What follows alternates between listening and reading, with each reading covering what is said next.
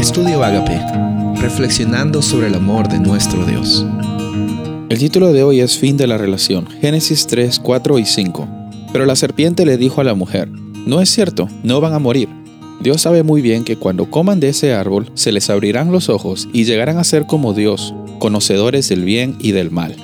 En Génesis 3 nos encontramos con una criatura que está en rebelión en contra de Dios. Y esta criatura, que es la serpiente, empieza a hablar con la mujer y le empieza a interactuar diciéndole de que Dios es un Dios totalmente injusto. Eh, Dios en el capítulo 2 les dijo de que eh, la consecuencia de tomar ese árbol del bien y del mal, obviamente la, la consecuencia de desconfiar en Dios, iba a ser la muerte. Y obviamente eso era muy cierto porque Dios como originador de toda la vida es el único que nos puede dar a nosotros la vida. Es el único que nos puede dar la oportunidad de estar en este mundo. Y la realidad también es de que separados de Dios, el pecado como separación de Dios nos causa una muerte, una muerte en todas las áreas de nuestras vidas, pero la muerte más grande y más crítica que recibimos es una muerte espiritual. El ser humano, eh, por medio de Eva en primer lugar y después Adán, tomaron la decisión de escuchar a esta serpiente. Y la mentira era de que no iban a morir y la mentira más grande era de que ellos iban a llegar a ser como Dios.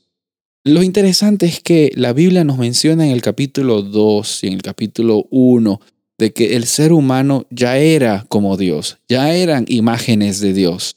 Y aquí nos muestra el punto importante, el punto crucial de este conflicto, de que el ser humano no sabía lo que era y no estaba seguro de lo que era.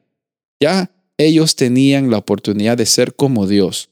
Ellos ya tenían la imagen de Dios, eran representantes de Dios. Sin embargo, Satanás, esta serpiente, eh, engañó a esta pareja, haciéndoles creer de que aún les faltaba algo para llegar a ser como Dios y ellos mismos tenían que definir este concepto del bien y del mal sin confiar en Dios.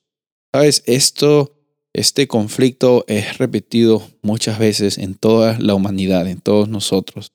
Dios nos da la oportunidad de vivir bajo su cuidado, bajo la vida y la libertad que Él nos ofrece. Sin embargo, la mentira de Satanás siempre es que nosotros no tenemos lo que necesitamos y que lo tenemos que encontrar en otros lados.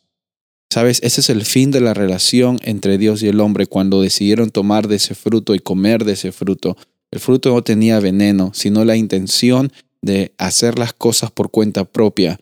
Fue lo que llevó a Adán y a Eva a tener ese fin de la relación. Gracias a Dios la historia no termina allí, pero es una realidad que nos muestra a nosotros como advertencia de que si es que no sabemos quiénes somos, vamos a escuchar a cualquier persona que nos defina nuestra identidad.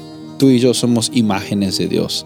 Y sabes, Él en su iniciativa y en su amor nos ha dado una creación, nos ha dado bendición, pero también incluso en medio de los tropiezos del ser humano nos da la iniciativa por medio del pacto y una segunda oportunidad a la bendición de su presencia. Soy el pastor Rubén Casabona y deseo que tengas un día bendecido.